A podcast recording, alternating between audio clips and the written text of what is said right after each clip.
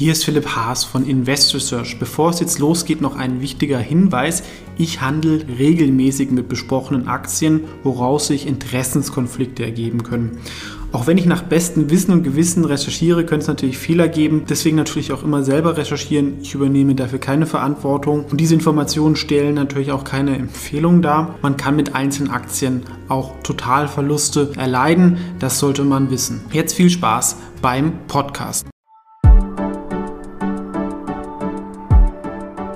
Hallo, ich bin Philipp Haas und in diesem Video geht es um eine Aktie aus eigentlich Deutschland, auch wenn sie in der USA zusätzlich notiert und einen Firmensitz eigentlich auch in den Niederlanden hat. Steuerliche Gründe hat wegen Mitarbeiterbeteiligungen. Leider ist da in Deutschland auch wieder wenig passiert, um das zu ändern. Also auch ein weiteres Beispiel, wo die Politik der Entwicklung von innovativen in Unternehmen Steine in den Weg legt. Es geht um Kia Gen. Die Firma gibt es schon sehr, sehr lange. Es ist ein weltweit führendes Unternehmen der molekularen Diagnostik. Also da kann man herauslesen, ob jemand krank ist und auch eigentlich eine sehr starke Corona-Profiteur-Aktie. Also sie machen sehr, sehr viele Tests mit verschiedenen Technologien, Schnelltests, langfristige Tests und dieses Geschäft boomt und es ist natürlich die Frage, wie lang das anhält. Aber es gibt halt auch den langfristigen Trend, von diesem ganzen DNA-Test ist, dass man da besser wird und äh, mehr Sachen rauslesen kann. Kommt aber auch in anderen Bereichen zum Einsatz, zum Beispiel in der Forensik. Ja, wer CSI Miami oder sowas früher geschaut hat, dass man halt dann irgendwelche DNA-Spuren ähm, von Menschen erkennen kann und dann sagen kann, okay, der war am Ort des Verbrechens. Also es ist ungefähr zur Hälfte so ein Laborausrüster, wo man Technik, aber vor allem Verbrauchsgüter an Labors verkauft und das andere geht an ähm, Pharmafirmen für die Pharmaforschung. Sehr globales Unternehmen, wo auch ähm, ungefähr die Hälfte der Umsätze aus den USA kommen, der Rest Europa und Asien. Und wenn ich diese Verbrauchsgüter anspreche, ist natürlich ein attraktives Geschäftsmodell. Das sind ungefähr 86 Prozent. Das sind wiederkehrende Umsätze, relativ hohe Margen.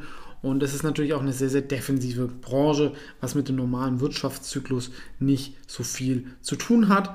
Ähm, sie haben da verschiedene Bereiche, an denen es ist nicht ganz so einfach zu verstehen und es würde jetzt vielleicht diesen Rahmen dieses Videos ehrlich gesagt auch sprengen, aber man sollte vielleicht verstehen, dass sie bei diesen Megatrends Biotech und molekulare Diagnostik, sage ich mal, den generellen Wachstum der Healthcare-Branche so ein Schaufelverkäufer sind. Da wird es jetzt nicht so das Ereignis geben, dass die Aktie plötzlich zum Ten-Maker wird, aber man sollte halt solide und defensiv wachsen und ist halt einfach bei vielen Trends auch dabei, auch Bioinformatik, ähm, individualisierte Medizin. Also da haben sie auch ein paar spannende Sachen ähm, zugekauft und sie haben, wie gesagt, fünf Produktbereiche. Das Wichtigste sind diese Probentechnologien, wo jetzt auch dieses ganze Corona ähm, mit rein schließt. Dann gibt es die Diagnostik, PCR-Test, Genomics und andere, was so alles da reinpasst, was sonst nicht so in die Themen dazu passt. Vielleicht beim Markt auch noch ein bisschen klarer. Sie sind da schon einer der Marktführer in ihrem Bereich.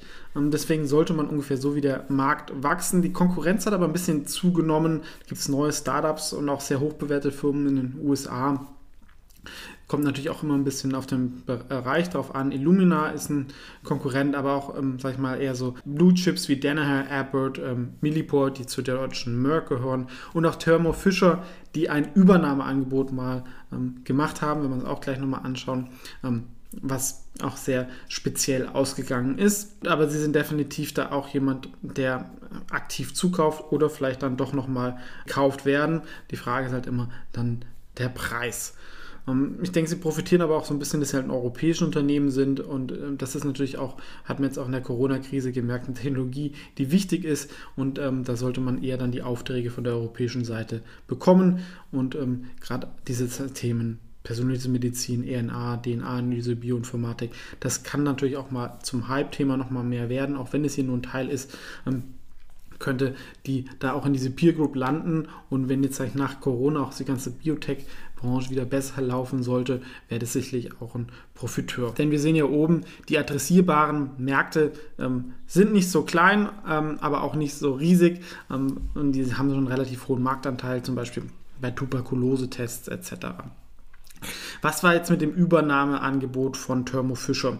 Das ist sehr ungewöhnlich, weil der Aufsichtsrat wollte verkaufen und hat dann ähm, eine Vertragsstrafe, wenn der Verkauf nicht zustande kommt, von 95 oder 100 Millionen vereinbart.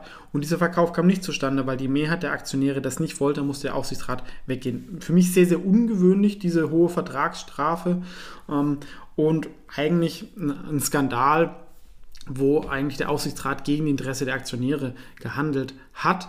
Der CEO, der eigentlich fast wie ein Gründer ist, der Per Schatz, ist auch noch der größte Einzelaktionär, der war gegen diesen Verkauf, ähm, musste dann deswegen gehen oder ist selber gegangen. Auf jeden Fall gab es da Unstimmigkeiten und hat sich aber auch als Aktionär klar gegen den Verkauf positioniert. Und darauf sind dann auch andere Investoren und Hedgefonds ähm, aufgesprungen und es hat dann nicht geklappt und dann kam diese Vertragsstrafe ähm, zur Geltung. Und der Wert war eigentlich zu niedrig, es waren um die 42 Euro, glaube ich, oder 43 Euro mit Nachbesserung und weil halt einfach das Corona-Geschäft aktuell sehr, sehr gut läuft.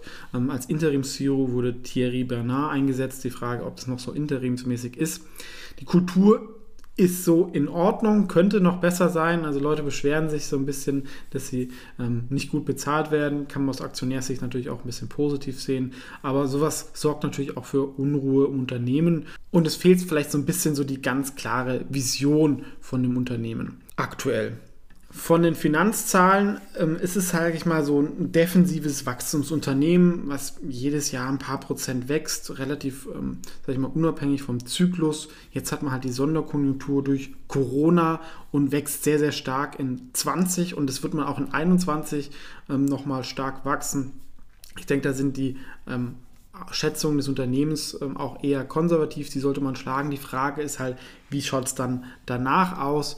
Ähm, hier sieht man die, nochmal die verschiedenen Bereiche. Also diese Probentechnologie ist der größte Teil, aber auch die anderen Bereiche, die meiner Meinung nach hohe Multiples verdient haben, die machen schon richtig Umsätze. Also das ist jetzt keine Story-Achse, sondern die in dem Bereich schon seit 20, 30 Jahren hm, aktiv ist. Firma zahlt keine Dividende, macht aber Aktienrückkäufe, hat eine leichte Verschuldung wegen Übernahmen das könnte auch mal mehr werden, wenn sie noch mal was zukaufen, was ich mir ähm, vorstellen könnte. Trotzdem, ich hätte mir noch eine äh, größere Margenausweitung in den letzten Jahren ähm, erhofft. Das ist doch schon sehr, sehr ähm, stabil und das Wachstum ist gerade so zwischen 2013 und 2017 doch auch ein bisschen wenig gewesen. Es ist eine eher langweilige Aktie mit ein bisschen Fantasie und die, glaube ich, auch ganz gut in den ähm, Zeitcast gerade wieder reinpasst. Und was auch interessant ist, wir sind doch in einem sehr, sehr langfristigen Aufwärtstrend und im Corona-Jahr hat die Aktie gar nicht, obwohl sie massiv davon profitiert hat, also das Wachstum ist ja wirklich nochmal stark angestiegen, ähm, gerade in den Q4-Zahlen ähm, hat sie nur so 20 Prozent zugelegt, was eigentlich ähm, nicht so viel ist. Und sie ist auch ein Kandidat, wenn der DAX gegen Ende des Jahres auf 40 Aktien erweitert wird, da sollten sie dabei sein, wenn jetzt nichts äh, Großes passiert. Und das könnte der Aktie noch, noch mal mehr Aufmerksamkeit ähm, geben. Und wenn die Aktionäre sagen, die Aktie ist mindestens mehr als 43 Euro wert, denn da war das Übernahmeangebot. Und da hat man nochmal die 100 Millionen Vertragsstrafe hingenommen. Also das Thermo Fischer, die sind ja schon jemand, die das wahrscheinlich besser beurteilen können als ich oder auch ihr, was es wert ist. Aber das ist schon mal so ein Mindestpreis, glaube ich. Ähm, Natürlich rechnen die auch irgendwelchen strategischen Zugewinn ein, aber als sie angefangen haben, seitdem hat sich ja das ganze Corona-Thematik auch nochmal weiter verbessert. Also ähm, das ist eigentlich, sage ich mal, so ein bisschen so eine asymmetrische äh, Gewinnchance.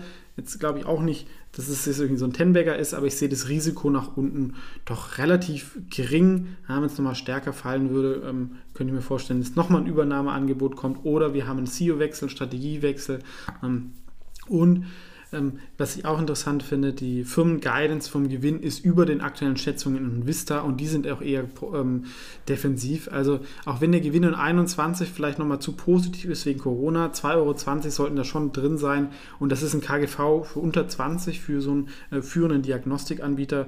Wenn man das mit den Amerikanern vergleicht, ist es günstig. Auch die Marktbesiedlung von um die 10 Milliarden erscheint mir nicht so viel. Ich sehe hier ein faires KGV von 23 wegen dem defensiven Charakter des Geschäftsmodells und ist, glaube ich, auch gerade halt geeignet, um vielleicht ein sehr offensives und volatiles Wachstumsaktiendepot ein bisschen zu stabilisieren. Ähm, ins Dividendendepot passt nicht, weil es keine Dividenden gibt. Und ist natürlich auch die Frage, wenn die ganzen Corona-Gewinne verkauft werden, ähm, was das dann mit Kia Gen macht. Aber es ist gar nicht so viel Corona drin, deswegen sehe ich das Risiko da halt auch einigermaßen begrenzt und das Upside ist, dass dieses Ganze Zukunftsthemen wie RNA, DNA, Diagnose, die ja auch weiter wachsen, was sich verbessert, dass das nochmal mehr wahrgenommen wird. Das war also meine Meinung zu Kia Gen. Ähm, gerne kommentieren, aber natürlich, ich weiß, es war jetzt ein bisschen, sag ich mal, oberflächlich, um einfach das Wichtigste so in 10 Minuten so wiederzugeben, sich selber da ein bisschen einlesen, wenn man da ähm, größer was investieren will. Ich könnte mir auch vorstellen, es auf die Aktienideenliste mal zu nehmen, da nach dem fairen KGV eine Unterbewertung ähm, vorliegt und einfach um diesen Bereich Biotech, ähm, Diagnostik ähm, mit einer guten Firma, mit einer Qualitätsfirma, die nicht zu teuer ist, abzudecken, wo man, wie gesagt, so einen Schaufelkäufer kauft, der halt auch eigentlich von dem ganzen Branchenwachstum mit profitieren sollte. Ansonsten vielen Dank fürs Zuschauen und bis zum nächsten Video.